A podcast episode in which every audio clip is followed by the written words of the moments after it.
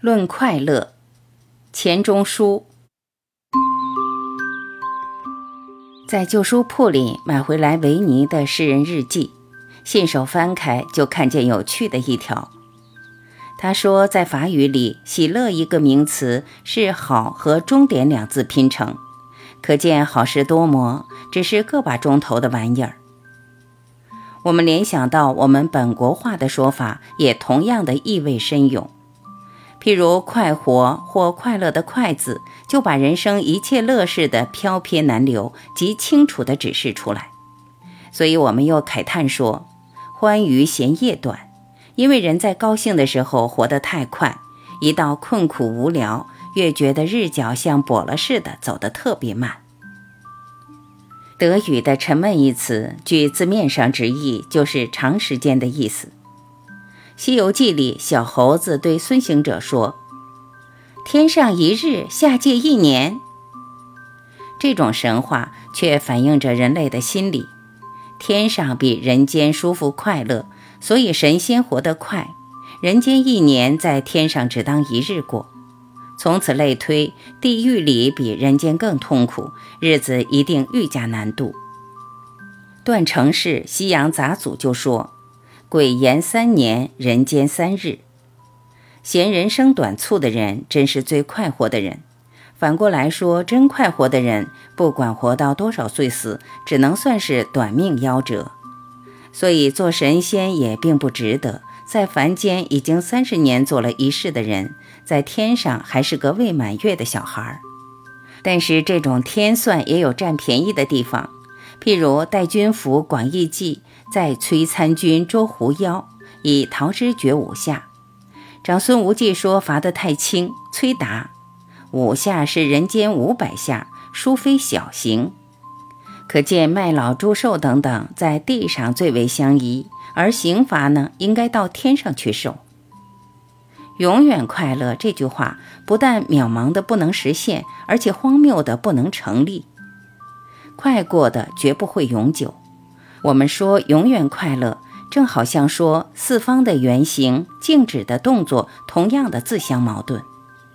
在高兴的时候，我们空对瞬息即逝的时间喊着说：“逗留一会儿吧，你太美了。”那有什么用？你要永久，你该向痛苦里去找。不讲别的，只要一个失眠的晚上，或者有约不来的下午，或者一刻沉闷的听讲。这许多比一切宗教信仰更有效力，能使你尝到什么叫做永生的滋味。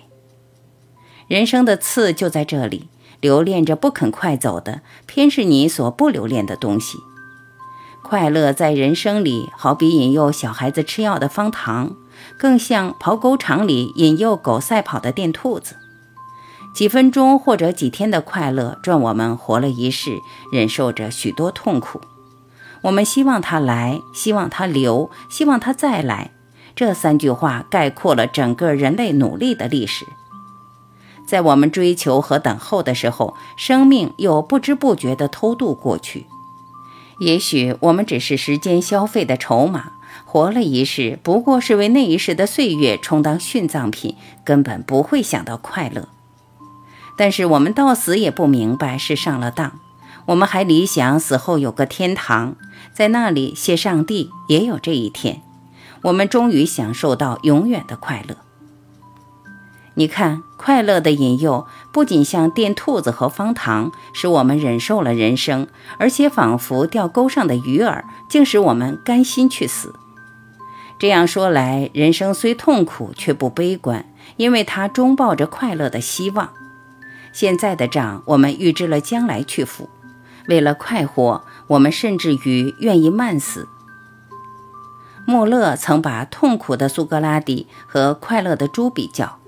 假使猪真知道快乐，那么猪和苏格拉底也相去无几了。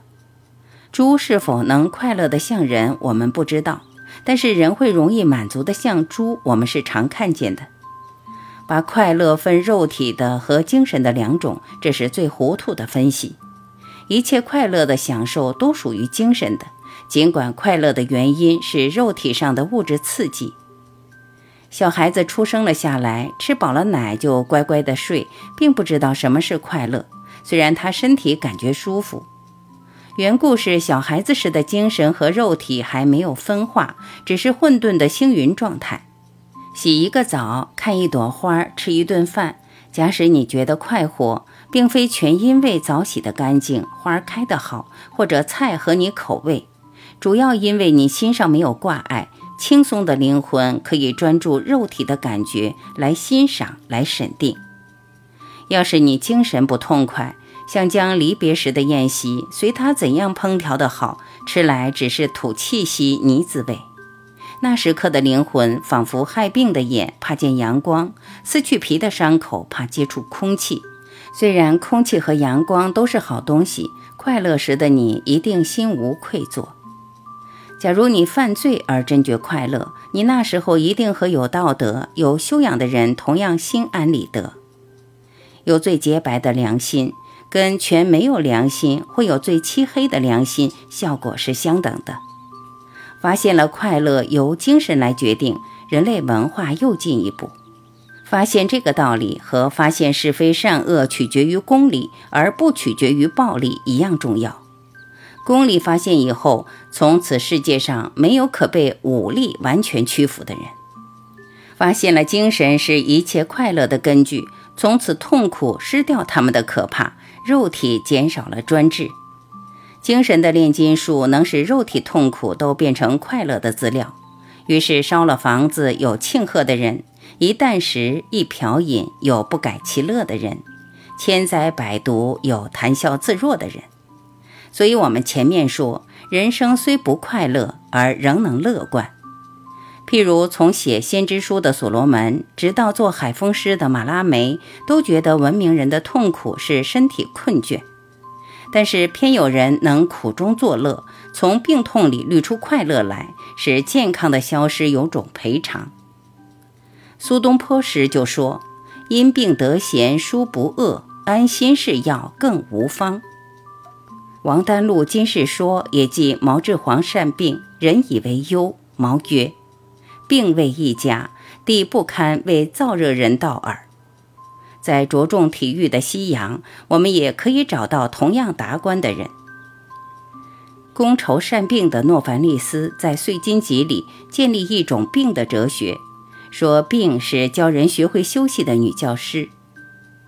罗登巴叙的诗集《禁锢的生活》里有专咏病位的一卷，说病是灵魂的洗涤。身体结实、喜欢活动的人采用了这个观点，就对病痛也感到另有风味。顽健粗壮的18世纪德国诗人白洛克斯第一次害病，觉得是一个可惊异的大发现。对于这种人，人生还有什么威胁？这种快乐把忍受变为享受，是精神对于物质的最大胜利。灵魂可以自主，同时也许是自欺。能一贯抱这种态度的人，当然是大哲学家。但是谁知道他不也是个大傻子？是的，这有点矛盾。矛盾是智慧的代价。这是人生对于人生观开的玩笑。